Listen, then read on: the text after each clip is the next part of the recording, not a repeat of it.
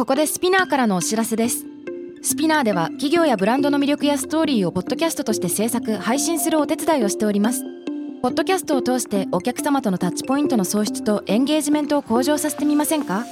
お問い合わせは概要欄の URL かスピナー .com のスピナーブランデッドポッドキャストからお願いします。 SPINEAR.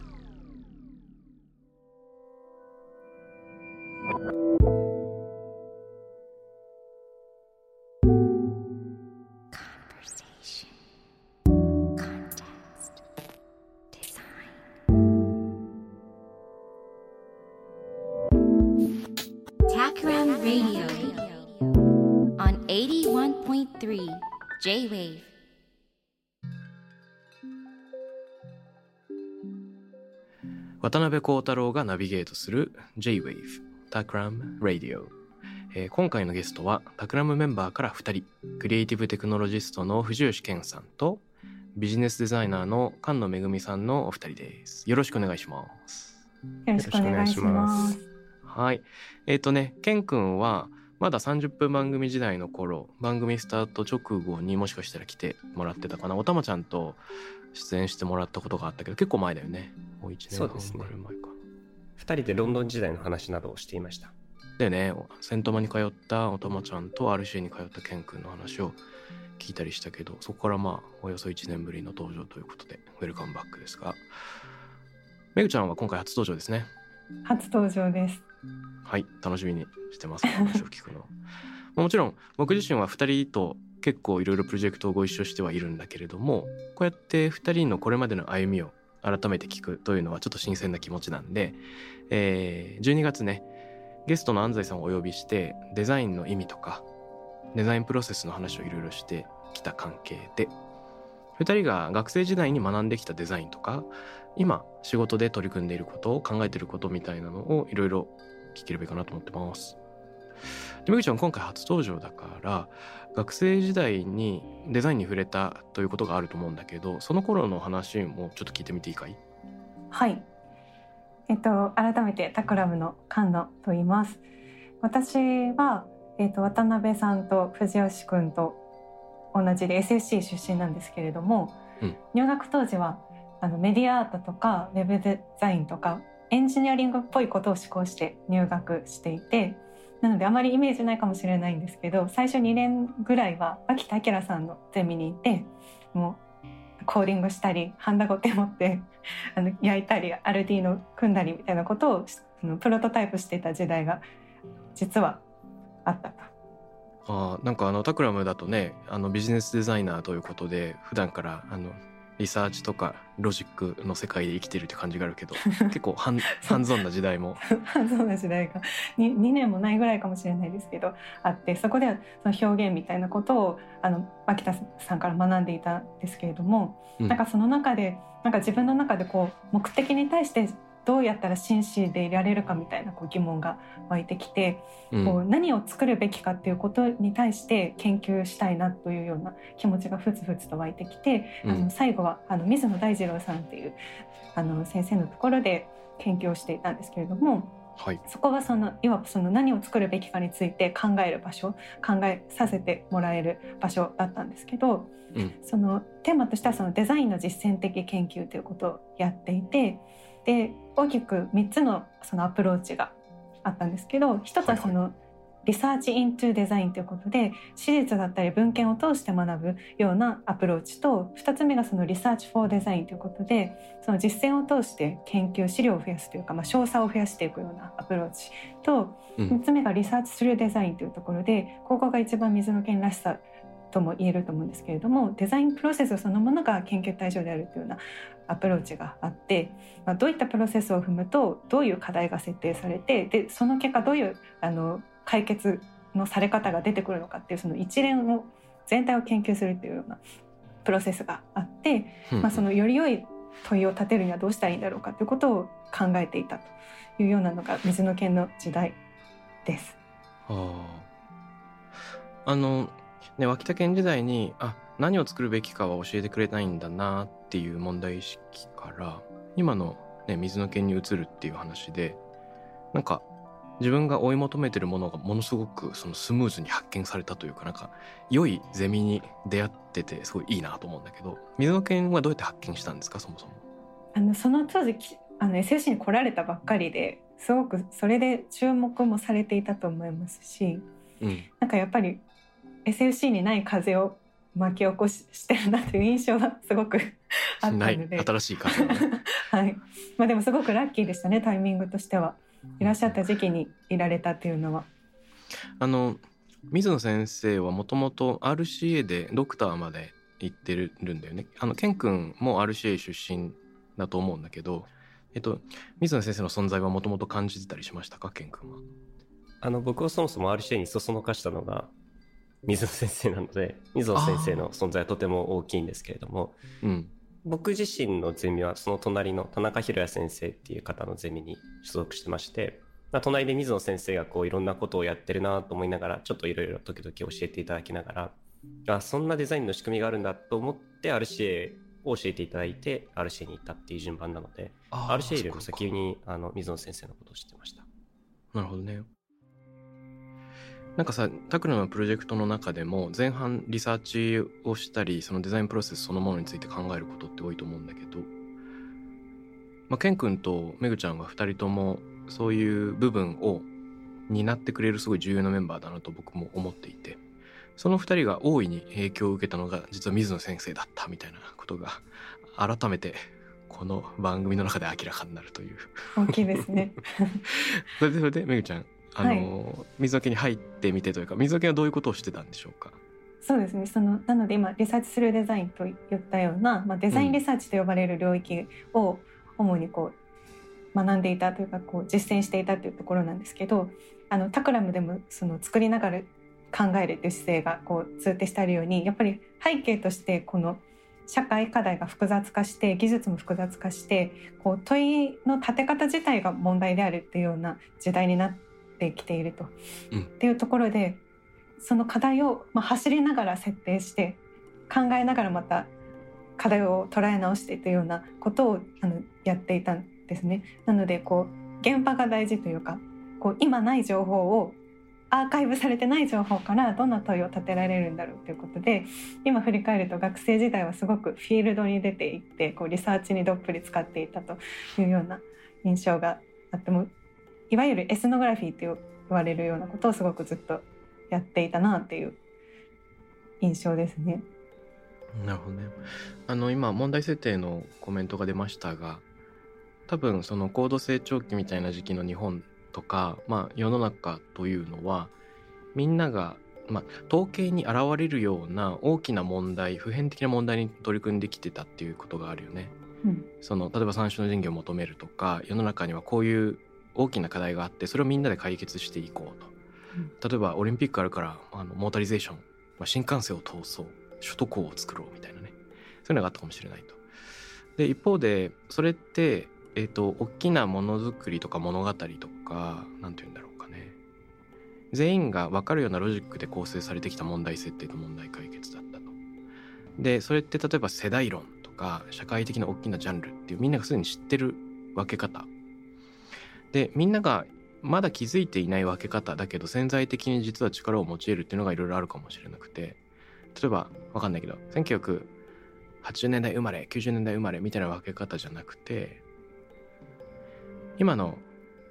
うん、社会に小さな違和感を感じているこういう人たちって言ったら、まあ、世代も出自もバラバラだけど実は統一的に捉えることができるかもしれない一連の人々がいるとかね。なんかこの捉え方の枠組みを変えるみたいなのがあの問いの設定のスタンスなんじゃないかなと思うんですけど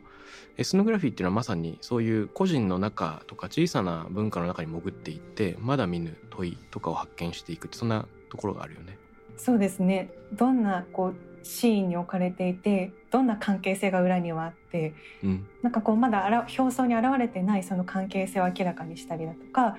あの言葉とか音にならない思いだとかをこう見つけに行くっていうことがエスノグラフィーがあの担っている部分かなと思います。うんうんね、民族史学的リサーチとか言われますけど、まあ、かつては大体西洋諸国の学者が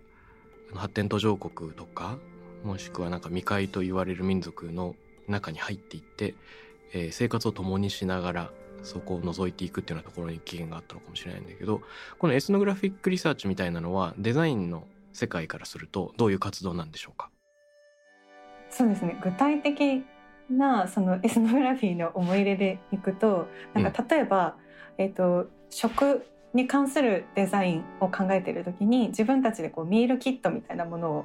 自作して送り込んでそれをつ実際に使ってもらう。で使ってもらってるシーンを動画に撮って後でそれを対象者と一緒に見ながら質問していく。この時の会話ってどういう気持ちで？とかこの時これはどういう気持ちでこうこういうふうに動いたの？とかっていうことを一緒に振り返るみたいな。ことを通じてなんか食が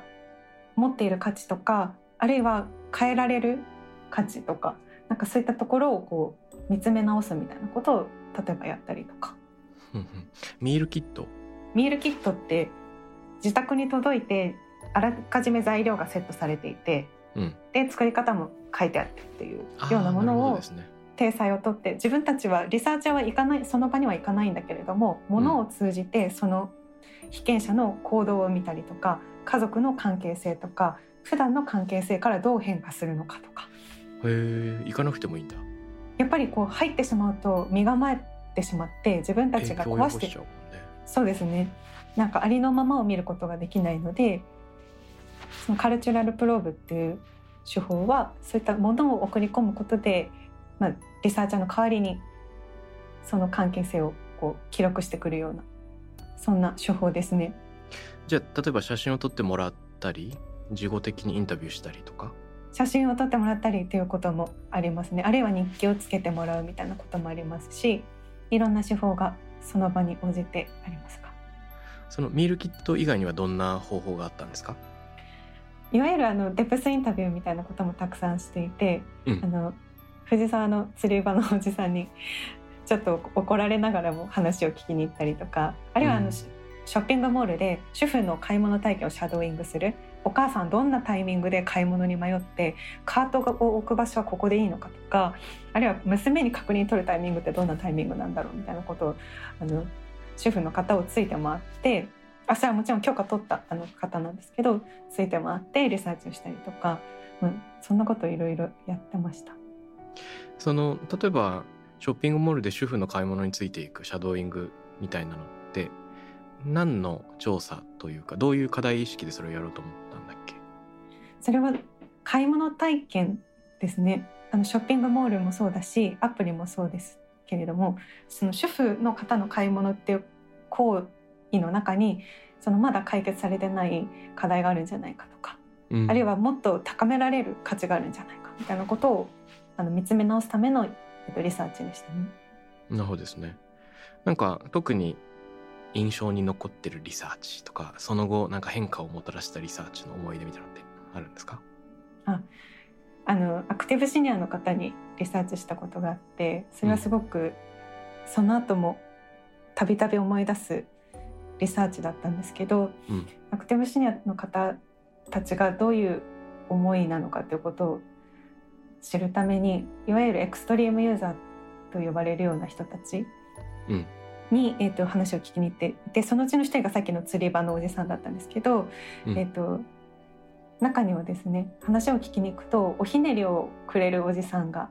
いてそれはなんかどうやら財布の中におひねりがすごいスタンバイされてるので私だけじゃなかろうと。いつもこうやって若い人におひねりを渡しているのであろうっていうことが伺えるんですけど。うんうん。でよくよく話を聞くと自分の名刺がなくなって肩書きがなくなって社会から必要とされてないような気がしてそれがすごく怖いんだと。だからそのおひねりってことを渡すことで自分の肩書きを作っているような状態だったということが分かったんですね、だから実際その退職されて一番怖いものはその肩書きだとかその社会の接続みたいなものがなくなるってことが一番の怖さであり不安感であるってことが分かるとなんかじゃあその世代の方に作るべきサービスとかでデザインってどういうことがありえるかなみたいな、まあ、次のステップに移っていったんですけどうんなんかそれはすごく自分の中で衝撃的でしたね。うんなるほどねいや僕も例えばあの海外出張する時にすごい予定が入ってる人予定がポカンと開く日みたいなのがある時に予定が空いた日になんかこの街と自分は関係ないのかもしれないみたいな不安を感じることなんか多々あって。で世の中と自分はどういうふうにつながってんだろうかと思う時にそういう組織の後ろ盾みたいなのがものすごく、まあ、気づかないところで自分を支えてくれてるんだろうなみたいな。うん。思ったりするんだよね。で土地を変えるとさらにそれが強調されるからまあシニアの人たちだったらね大体1個の組織とかに働いてる人も多かったろうからそれがポカンとなくなっちゃうと空っぽ感はすごいだろうね。うんおひねりか。そういえばさそのリサーチの話を聞いた時にめぐちゃんが水野先生にすごいなんか怒られたみたいな話をしてたことがあるけどはいはそれはどういうことだったんだっけ、いや最初はもうものすごく怒られていてなんかそのさっきのおひねりを渡すみたいなことも全く多分最初は全然重要に思えてなかった見逃してしまっていた行動だったりシーンだったりシグナルだったんですけどなんかこう菅野さんはまだ何も見れてないっていう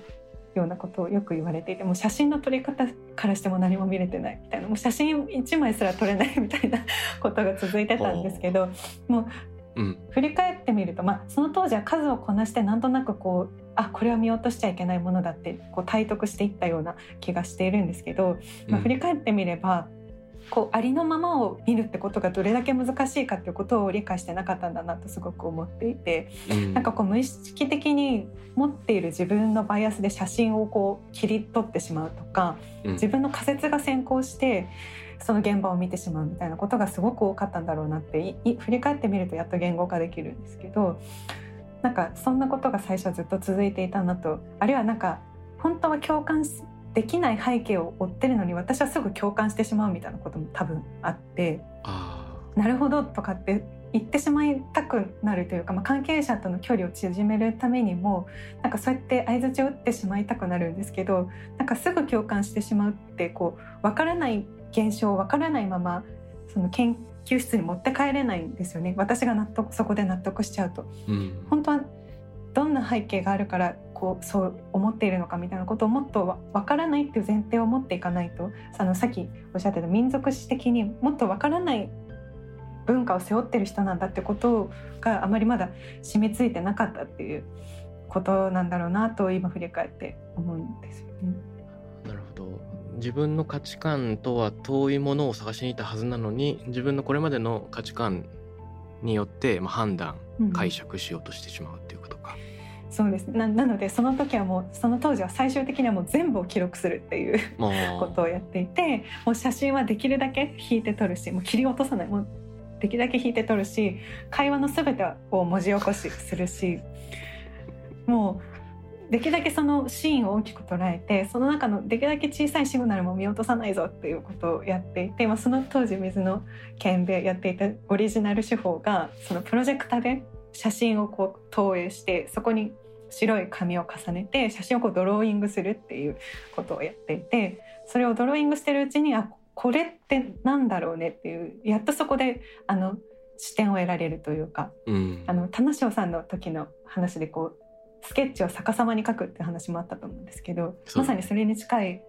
あの話をやってたかなと思いますね。面白いね。あの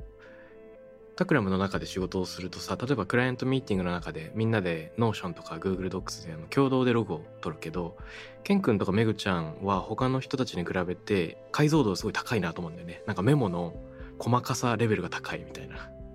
でこの差はどこから来るんだろうみたいな。僕も割とどっちかというと細かく取るのが好きな方なんですけどあのこのちょうど心地よい細かさみたいなのがあなんか2人とはそのレベル感がなんか通じ合うものがあるかもとか俺は勝手に感じてたのね。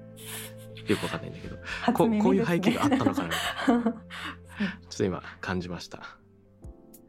いや思うんだけどさあの本当は共感できないものを追ってるはずなのにすげえ面白い話だなと感じました。あるプロジェクトの中でこのメンバーでも話してたけどそのモヤモヤしている時間の大事さみたいなのってあるじゃない？クリエイティブプロセスの中で。で基本的には締め切りがあるしモヤモヤは気持ちが悪いので整理整頓しようとか。これを、まあ、さっさと意味付けして次のステップに進んでいって何か形にしようっていう気持ちが生じてしまうんだけどそこをぐっとこらえる気持ち悪いままいるっていう勇気って結構やっぱり強力なものがあるなと思うんだよね。で何が強力かっていうとモヤモヤしてる間は本当に気持ちが悪いみたいな。でどうにか抜け出したいっていう。ですごく面白いのはモヤモヤしてる間って物事が進展していないので停滞している何も変わっていないって思いがちなんだけど実は一番激動の時間がモヤモヤ中なんじゃないかなとも思うんですよ。うんそれ何が激動してるかっていうと自分たちの今までの価値観では測りきれないっていう意味で自分たちの価値観がものすごい音を立てて壊れている時間でもあるというか。でそれを思うと何も起こってない時間に一番激しい変化が起きているっていうちょっとなんか逆説的な解釈もあるかなと。うん。ケン君どう思う？なんか見たいものを見てしまうみたいな本当そうだなと思ってて、まあ、それはこれはなんかマジシャン見習いみたいなことをしてた友人がこうミスリードの話をしてて、うん。こう視線誘導みたいなこと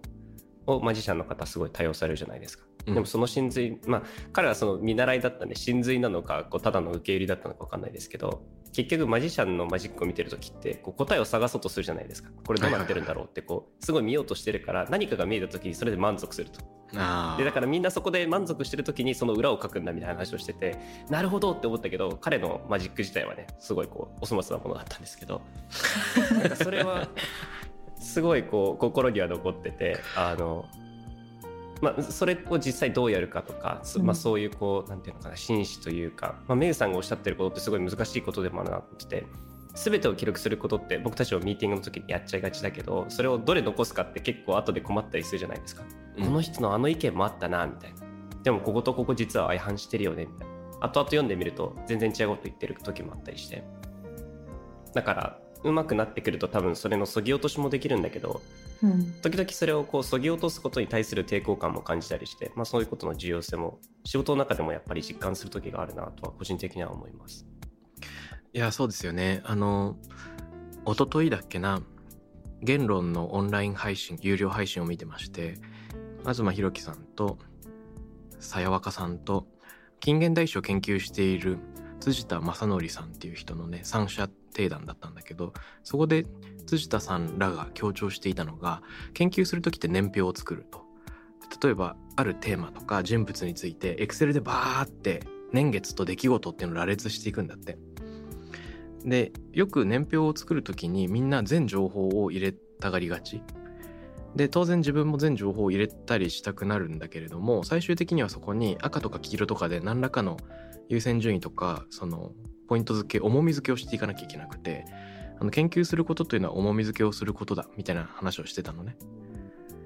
だからその Excel を作るっていうとこと赤と黄色に塗るっていうところのそのステップ内で何があるのかっていうのは確かにものすごく気になるテーマだよね。そこにどれだけ自分のバイアスが及んじゃってるのか新しい価値観で切り取れてるのかっていうところのせめぎ合いはあるよね。うんうん。なんかそれすごい面白い話かなと思ってあのうちの社長というか代表の田川が付箋トレーニングをこうすごい提唱してるじゃないですか。はい。こうデザイン本とかを見ながら自分がいいと思ったものに付箋を貼っていくんだみたいな話をしていてで何回か話をしてる時に結局はなんかいいものかどうかを見分けられることも重要なんだけど自分のテイストを知ることも重要だよねみたいな話をしていてうん。で確かに他の人と同時にやったりするとあこの人にはこれが刺さるんだみたいな。デザイン本とか開くと大体こうどれもいいデザインなはずじゃないですか。その悪いデザインは載ってないから、うん。うん。あこの人はこういうものが好きなんだみたいなのが見えてきたりして、まあ、その年表ももしかしたら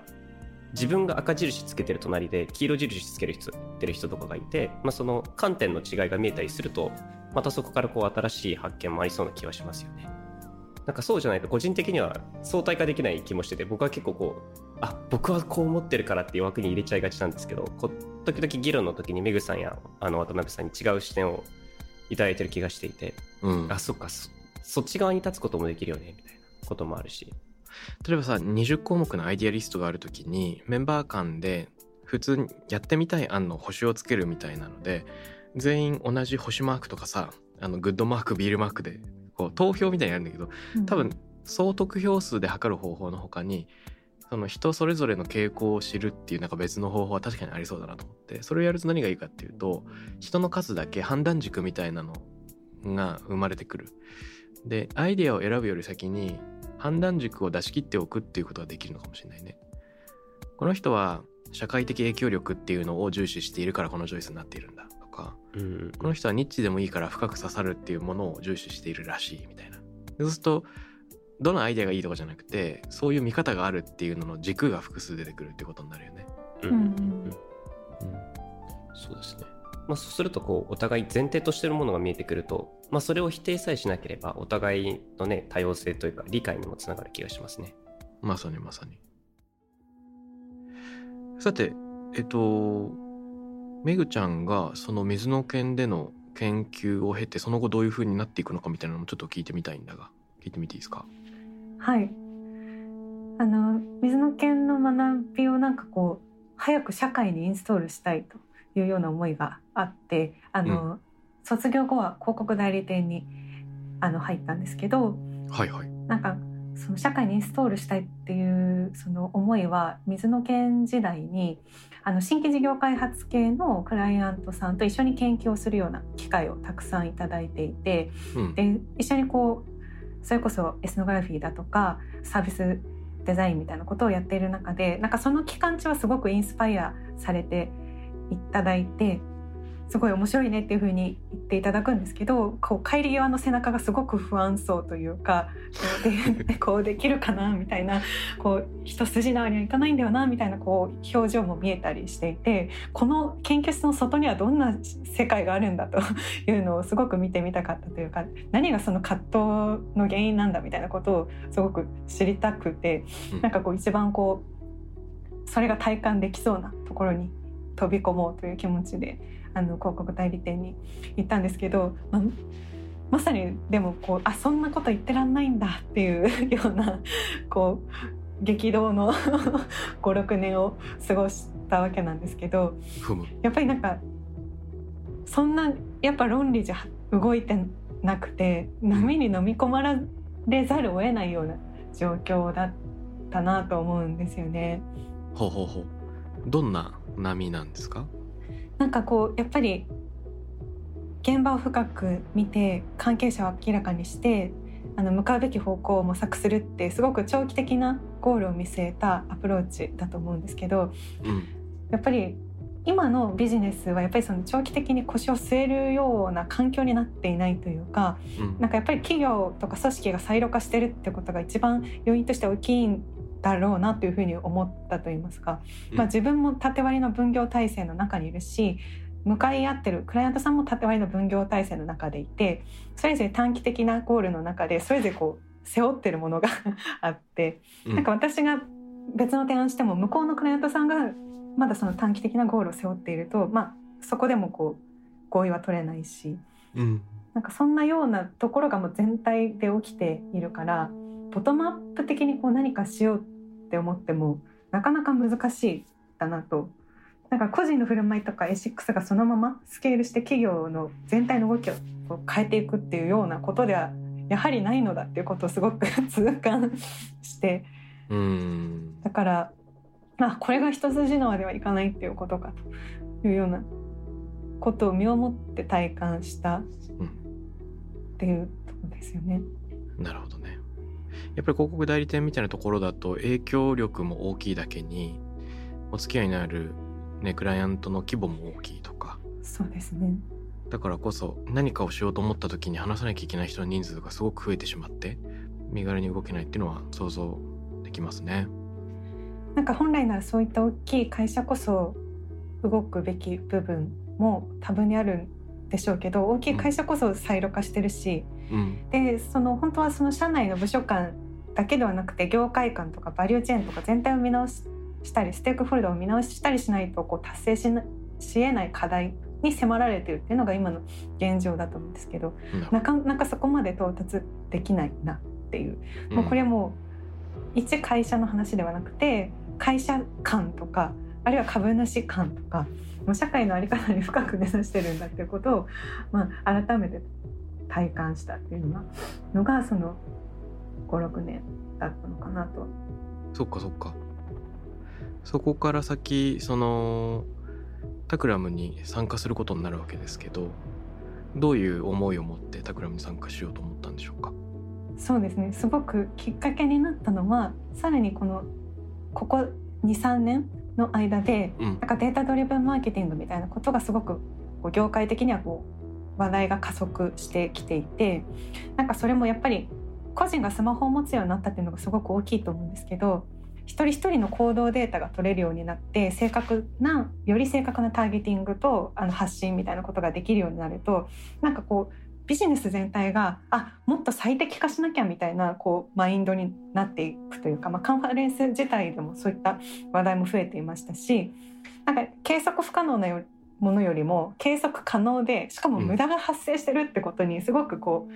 みんなこう敏感になっていくというかうん。こう今水盛りしてるところを止めないとっていうこう無駄な出費をやめて初めてその未来にお金が回せるっていうこう理論になっていって、まあ、それはそれで正解だなと思うんですよね。無駄をなくしてより良いあのものを作るっていうのは正解だと思うんですけどちょっとこのモードがしばらく続きそうだなと思った時にちょっと別の角度からのアプローチができないかなと思思ってあのタクラムにジョインするしたいなというふうに思うようになったっていう流れですね。いやこれは非常に僕も興味があるテーマでこれまでもタクラム DU でねあのフライヤーのアドバイザーの荒木さんとか古典あの歴史スタートアップの深井さんとこういう話してきていてあの日々なんかこうファストとスローのリバランスというかね素早い結果が求められる世界とあのゆっくりじっくり何かを突き詰めながらなんかブリコラージュ的に新しい道を歩んでいいみたいなそれをどうやって両立していくかみたいな僕もすごい興味があってここはケン君ももしかしたら結構興味があるとこかもしれないからあのぜひですねなんかあの延長戦を別途ポッドキャストでも撮ってみたいなということを思ったりしています。ぜひぜひ。なんか、タクラム内でもまさにこのうん、3人が関わってるプロジェクトは最近2つありましたけど、どれも結構ファストとスローの議論がありますよね。あるよね。5年後のことも考えたいけど、でも来年のことも考えなきゃみたいなことを同時にしてたり、あるある。その最適化して無駄なくすんだけど、無駄なくした余剰でさらに無駄なくすのか、なんか新しいことやってもそれって無駄じゃないみたいな話になりかねないとか、結構いろんなファストスローの話をしてますよね。ですね。まさにまさに。さて、えっ、と、まだまだめぐちゃんのそれからの話も聞いてみたいんですが、ちょっと時間の制約もあり、ケン君の話もいろいろ聞いてみたいなと思っています。まあ、こんな風にタクラムにはですね、いろんなタイプの人がいて、例えば、うん、これまでに出てもらった、あの、モーリーとか、ないし、タナショーみたいな人は、プロダクトデザインが得意とか、スケッチが得意かっていったような、あの、比較的アウトプットの部分でみんなに注目される機会が多いタイプかもしれないと。で、最終的にこういったものが、を作るのが得意っていうようなね。で、もちろんこういう分け方自体が本当にいいのかは別として、まあなんか今のところそんな雰囲気がある。一方で、ケン君とかメグちゃんというのは、そのデザインプロセス全体とか、そのデザインをどう捉えるかっていうところの時間軸的に言うと、なんか長めのところをタクラムの中でも得意としているのかなというイメージがある。そういう意味で、ケン君もまさにメグちゃんの活動みたいなのをお隣の部屋というか、キャンパスでも隣で見ながら、その後も RC に行ったりタクラムで働いたりしているという感じだと思うんだけど、ちょっとケン君のデザインヒストリーも、で、それを通したそのデザインに対する考え方いろいろ聞いてみていいですか？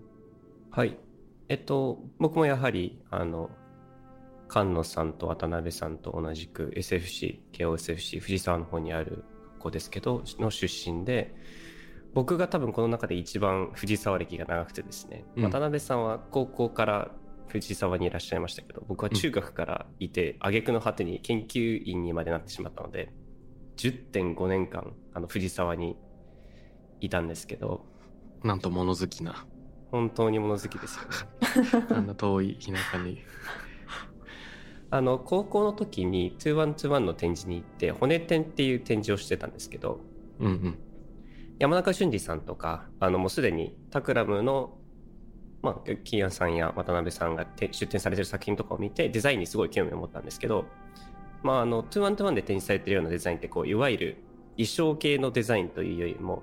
もうちょっとこうコンセプチュアルだったりとか、まあ、考えさせるようなデザインが多かったので,、うんでこれがでどこでできるんだろうと思ったらよくよく見たら企画者が隣で教えてるじゃないですかっていうことに気づき結お局ー大学の進学もまあ、骨点をきっかけに決めたところはちょっとあるんですけど。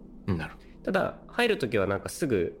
デザインをしようと思ってたわけじゃなくてもうちょっとこうなんかソフトウェアとハードウェアとかこうまあいろんなことが語られてる時代だったので、まあ、もうちょっとこう引いたところから見てみようとか言って社会学とかも勉強してたんですけどど。うん。なんか社会学をやってたらなんか社会学を教わっていた先生は伊庭隆さんっていう先生なんですけれどもパターンランゲージとかを研究されていてパターンランゲージっていうのはデザインのデザインだみたいな話で、まあ、設計を設計してるんだっていう話などがあってうんうん。で実は SFC はすごいそういうなんていうのかなデザイン自体を考える先生っていうのが昔から多くいらっしゃって田中宏也さんとか松川さんとか、まあ、建築でいうと松川さんとか最近だと水野さんとか昔からこうデザイン自体を考えてみようじゃないか、まあ、それはあの僕たちが美大ではないからっていうこともあると思うんですけど、まあ、そういったちょっと引いた視点からデザインを考えてみるみたいなことをされていてあなんかこれはやっぱり面白いなと思ってうん。改めてデザインを学ぼうと思って結局欲張った結果山中先生と田中先生両方に指示しながら水野先生にいろいろ教えていただきこういろいろフラフラししながら教わっていたんですけど、なるほど。まあ、最終的にやっぱりもうちょっとこう現場というか語られている理論の多くが例えば田中先生が挙げてくださるこう事例ですとか水野先生が挙げてくださるアカデミックの、まあ、論文の出自とかがやっぱりヨーロッパだったりすることが多くて、まあ、ちょっと最先端を本当に見に行きたいと思って RCA に行ったっていうところがあります。うんでこの僕が在籍してた2010じ在学してた2011年から2015年っていうのはデザイン的にも結構面白い時代かなと思って、まあ、 Takram としてもあの Takram の今ロンドンのディレクターである牛込さんが展示されてた2013年のうさぎスマッシュ展とかあああったよ2014年ねの活動のデザイン展とかあの何の役に立つのっていうデザインたちが結構注目されてうん。未来のことを考えてみようとか、あの日本ですとスプツニコさんとか長谷川さんいろんな方がいろんなこといろんな作品をこう制作されてそれが展示されて、まあ、結構せ社会的にも話題になって、まあ、さらに2015年にはオリンピック問題なんかも出てきて本当にこうデザインっていうのがいろんな観点から、まあ、社会との連続性を失ってるよねっていう話とか、まあ、未来のことを考えるってどういうことだろうねみたいなことが結構考えるきっかけになって RCA ではまあそういう個人的な命題を持ちながらなんとなく書いてたんですけど、うんうん。まあ、メグさんと同じでその結局誰が何のために誰のためにデザインするんだろうかっていうことにすごい悩んでで、まあ、卒業、まあ、ちょっとこう RCA の話は前回もちょっとしたと思うので飛ばしちゃいますけどうん。まあ今に至ってもやっぱりそのどのプロジェクトをしていてもじゃああの結局デザインするってことは誰かのためにデザインする、まあ、それがクライアントのことがほとんどですけど、まあ、クライアントの方は結局それを誰かに届けてお金を得てるので、まあ、じゃあその先にいる誰かって誰だろうとか、まあ、その先にいる誰かがずっとそこにいるとは限らないとか、まあ、その人って実は本当にいるんだっけみたいなことがあったりとか、うん。まあそういうことをいろいろ考えたりしながら、まあ、日々の仕事ではもちろんもやもやする瞬間もあるけれどもそういうことを考えながらこういろいろやっているっていう感じですかね。なるほどですね。そっかそっか。やっぱりこの未来のことを考えるっていう時にすぐに何かに役に立つとか何のためかわからないっていう部分って大事だよなって僕も思うんだよね。うさぎスマッシュ展とか活動のデザインっていうのをそういう見方で見ることもできるのかというのは面白かったな。僕自身あの時間の計れない砂時計みたいなのを作ったりするタイプなので非常に共感度は高いですが。なるほど。2015年っていうと確かにオリンピックのねロゴのデザインのいろんな騒動とか世間の非デザイン従事者が捉えるデザインとデザイナーが信じているデザインとみたいなところの乖離が大きく感じられた年だったよね。そうですね個人的にはロゴエンブレムの話もそうなんですけどやっぱりザハ・ハディッドさんの建築物を見た時にみんながどういうことをこう見てるんだろうって言った時にうんまあ、建築家のいろんな方がいろんな場所でいろんな形で批判されてましたけどそれその意見と例えばツイッターとかフェイスブックに流れてくるこういわゆるこう聴衆の意見と全然考えてることが違ったりしててうんなんかデザイナーが本当に人々のことを考えてるとか人々のことを理解できてるんだろうかってことはすごいこう疑問に思いましたね。なるほどね。確かに常に解消されがたい距離感みたいなのあるよな。で、そのコケン君はどういう考えをに進んでいくんでしょうか？あの僕日本に戻ってきたのが今年の9月の下旬10月の初めからちゃんとまた東京スタジオで働いてると思うんですけども。うん。9月ぐらいまでロンドンにいてやはりこう多様性みたいな話とか、まあ、デザインがこう誰のためにあるんだろうってことを改めてきっかけ考えるきっかけになるような、まあ、イベントとか、まあ、あのブラック・ライブスマターみたいなイベントとかがある中でブラック・ライブスマターの時に結構ちょっとこれは勉強しなければいけないなと思ってあの、うん。多様性とか非植民地化するってどういうことだろうみたいなことを考えて、まあ、ちょっとそういうことを考えたり、まあ、勉強したりしてたんですけど、まあ、やっぱりデザインっていう、まあ、特に商業用商業向けデザインではさっきも言った通り誰のためにデザインするんだろうっていうので例えばペルソナっていう言葉が存在してたり、まはい。あちょっとこういう人たちに、まあ、マーケティング的な観点かもしれないですけどじゃあ今年は20代30代向けのあのスマホを使ってる人たちのためにこの製品を作りましょう。みたいなことにこう目標を設定したりすると思うんですけど、うん。まあ、その前提って本当にあるっていうかそのそういう人たちってそんなに一括りにできるんだろうかっていうことが一つあるよなと素直に思いまして、うん。まあ、スマホを使ってるとは言っても僕結構デジタルな技術は分かってるつもりだけど結構アナログ人間でうん。割と人とのやり取りももう割と直接やりたいなと思っている人間だったりしてなるほど。必ずしも例えばスマートフォンを持ってるとか Twitter アカウントを持ってることイコールこういう人だよねって決められない特にあの最近だと多様性の話が出てきてるので本当に決められなくなってきてるしうん。逆に万人が使ってるようなもの例えば20代って言った時に、まあ、数千万人とかがそこに入ってくると思うんですけどを一位に定義することとか絶対できないはずなので、うん。まあ、そういった本当に人に寄り添っていくいわゆるユーザーはこの人たちですって言った時にじゃあユーザーじゃなくてその人で見た時に本当にそこにいる人たちって何考えてるんだろうとかその人たちのこと本当に想像できてるのとかっていうことをちょっと考える方法とか、まあ、それをあのやっぱり仕事でやってるので仕事の中に埋め込んでいくってどうやってやったらいいんだろうなってことをちょっと考えながら日々仕事してます。そうだよね。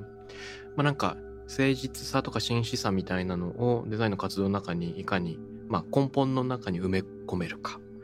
でそれは得てして短期的なゴールと比べるとなんか遠回りになっちゃったりもすることがあるからまあ遠回りに見えることがあるって感じだよね。本当はそれを突き詰めないとゴールにたどり着かないはずなんだけれども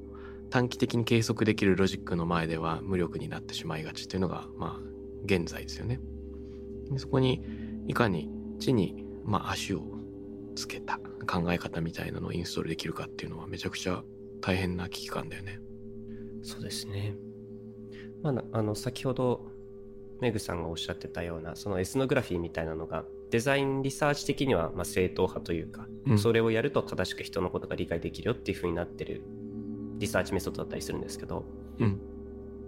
やっぱり人の生活を理解するって例えば1日2日ぐらいカメラで見てたから分かるかっていうと絶対そうじゃなくてあの晴れの日もケの日もあるし、まあ、それを全て理解すると思ったら1ヶ月ぐらい平気でかかってしまうので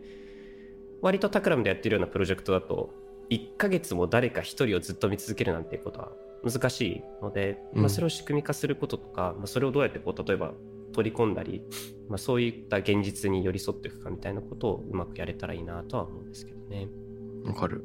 あとさあの固定的な人間がいないっていう話もあるよね。うん、例えばある人があの仕事を変える職場を変えるとなると全然違う価値観の場に足を踏み入れて違う人とやり取りする。でなんかは最初は戸惑うんだけど半年やそこらするともはやその組織の人になってきていてうんうん前職の人と話すとあなんかちょっとなんか違うなみたいになったりすると。ででもあ私はここに馴染まないなとかって思い続けることもできるんだけど不思議なもので自分の会社の人例えばね新しく入った会社があってここなかなか馴染めないなとか思ってても半年経った後社外の人と喋るとあれ？なんか私ってすでにこっちのがなんか自分の組織側の人間になってきたのかもって思ったりするみたいな。でこれっていろんな場で言えるような気がしてて例えば、まあ、誰かと一緒に住んでるよそれがパートナーでも結婚相手でもいいんですけどあのお互いのカルチャーが交換されていくわけじゃないですか。聴いてる音楽から食べるものから。で自分一人だったら絶対に触れないし食わず嫌いというほどでもないんだがそもそも触れなかったものにどんどん触れて。うんで最初なんか興味なかったけど結構いいかもと。時間をかけて説得されていくみたいな。うんうんうんうんで今世界が説得されているものの一つにそのワークフロムホームなり、まあ、コロナ禍での活動制限みたいなのがあるとして一人一人のその価値観とは別に強いられるあるアクションがあるわけだよね。だから人を一位に捉えることができないと同時にものすごく時間をかけてもその観察対象なりアプローチしたい対象自身が日々あの変わっていってしまうっていう問題も同時にある。もちろんもちろん。まあだから面白いんだろうけれども、うん。観察している我々自身も変わっていくからね。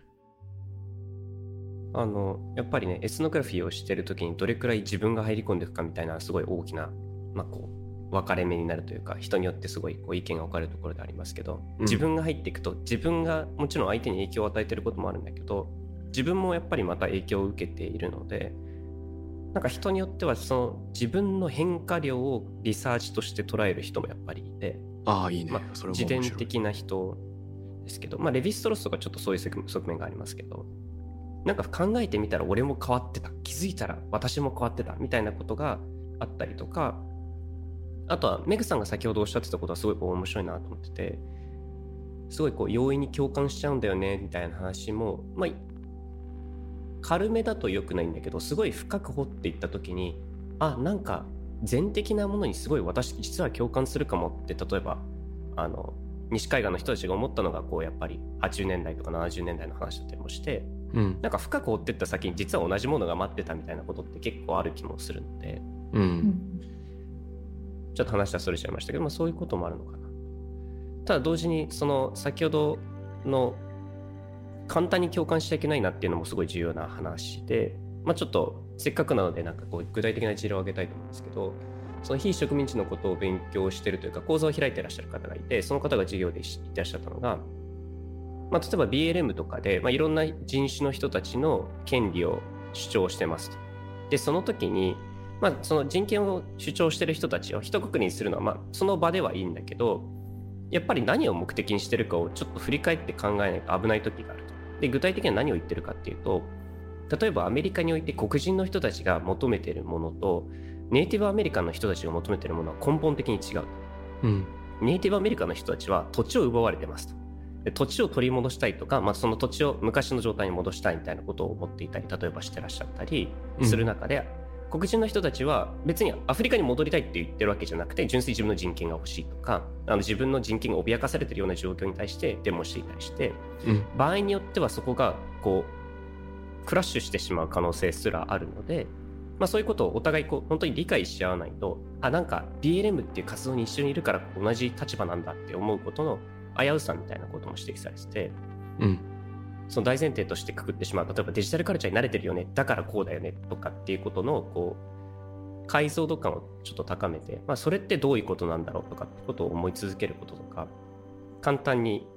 こうだよねってこう決めてしまってることが実は暗黙にあったりするよね。っていうことの危険性をこう説いてくださってちょっと実例がすごい多くてすごい面白かったんですけど。なるほどなるほど。やっぱりこういうなんだろう植民地化っていうキーワードが出てきたけど先日ウッシーがさあの Takram 内 Slack で投稿してたのでデザイン思考とかデザイン業界で働くことがいかに無意識的にそういうなんか植民地的思考を強化してしまうかみたいななんかそういうのの研修を受けたよとかなんか言ってたよね。ね今あのケン君もいろいろ問題意識を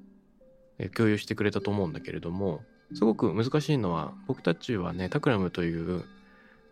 まあ、デザインの仕事をしているとコンサルティングが多いので、まあ、クライアントがいてでクライアントの問題意識に寄り添う形でいろんな仕事をしていくよねだから自分たちがビジネスオーナーであるというのはあくまでタクラムの範囲内だから世の中に触れる時に間接的になることが多くなっちゃうそれはまあ、お客さんとかに対してもそうだし社会に対しても、まあ、いろんな意味でクライアント経由になっちゃうとかってそういった問題があると思います。でこっから先僕たちがより真摯にというか、まあ、誠実になんかデザインリサーチデザインプロセスに関わっていくにはなんかどんな工夫ができ得るのかなみたいなので2人が考えてることってある？めぐちゃん何か考えてることありますでしょうか？そうですね。ファストスローでどうバランスを取り得るのかっていうことだと思うんですけど、うん。なんかちょっとマーケティング的に絡めて言うとなんか一つは、なんか PL と BS 両方で考えるみたいなことがあるのかなっていうふうに思っていてちょっと話飛躍しちゃうんですけど。あのファブリック東京の森さんだとかも言ってるんですけどこうマーケティングコストをこう短期的な顧客獲得の費用だと捉えるっていうのがまあ通常 PL であの管理するような通常の考え方なんですけどそうではなくて、そのファンだったりユーザーをもうちょっとその会社の長期的に一緒に資産を作ってくれるものなんだっていうあの BS 的に捉え直すみたいなことができないかなるほど。という話をされていてなんかそうするとクライアントさんと例えば私たちの目線も揃うその短期的な成果を求めなくていいっていう呪縛から捉えられるきっかけが作られるかもしれないしじゃあそのユーザーとかファンみたいなことをその会社の資産として計測するっていう時にどういう KPI だとか、まあ、どういう数字がそこにあの換算可能なんだろうかっていうこともなんかワンステップ先にそういう議論ができるんじゃないかなっていうようなことを最近思ったりしています。うんそれはすごく僕も興味があるなあの自分たちの会社でできることっていうスケールもあるしそれを周りと連帯しながらなんか産業全体とかねあのクライアントとかなんかエコシステムの中で実装する方法っていうのを考えてみたいよねそうですね。例えばデザインの業界だったら元 Google のプロジェクトマネージャーだったあのトリスタン・ハリスがさタイムウェルスペントっていうのを提唱したりもしくはサービス開発の時の新しい KPI 設定みたいな提唱をしてるけど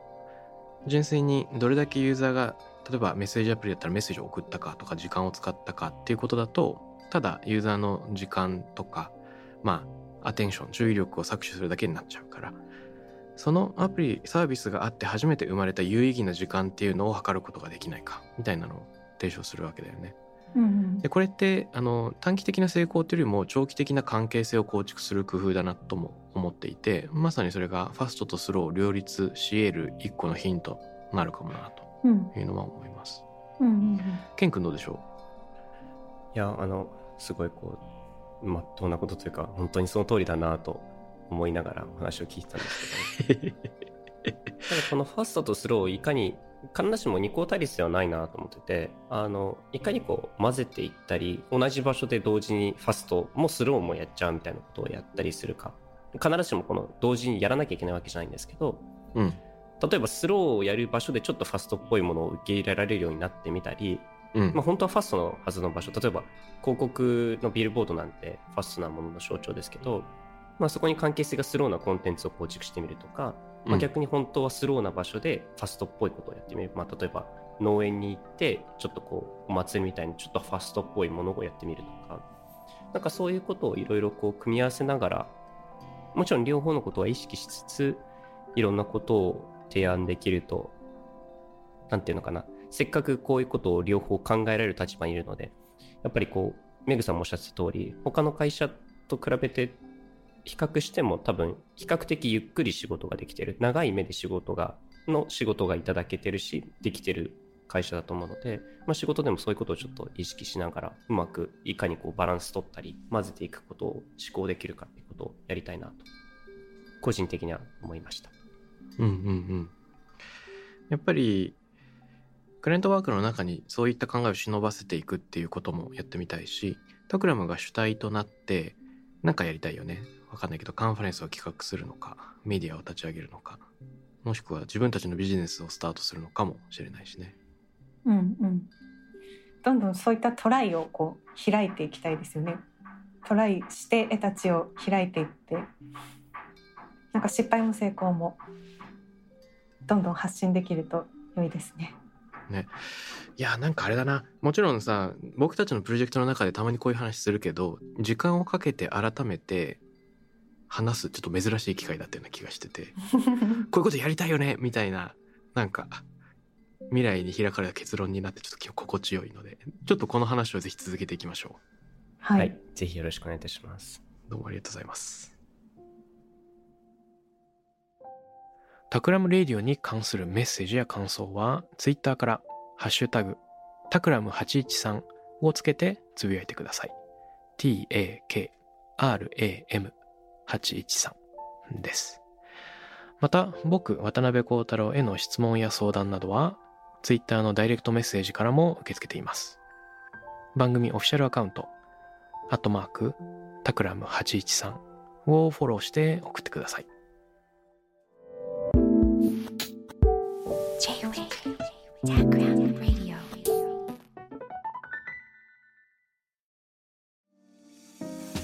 ここでスピナーからのお知らせです。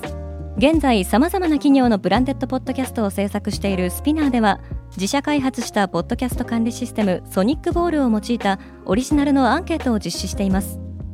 リスナーの属性データを可視化することで御社のニーズに合わせたコンテンツ制作が可能になります。スピナーホームページ内のコンタクトよりまずはお問い合わせください。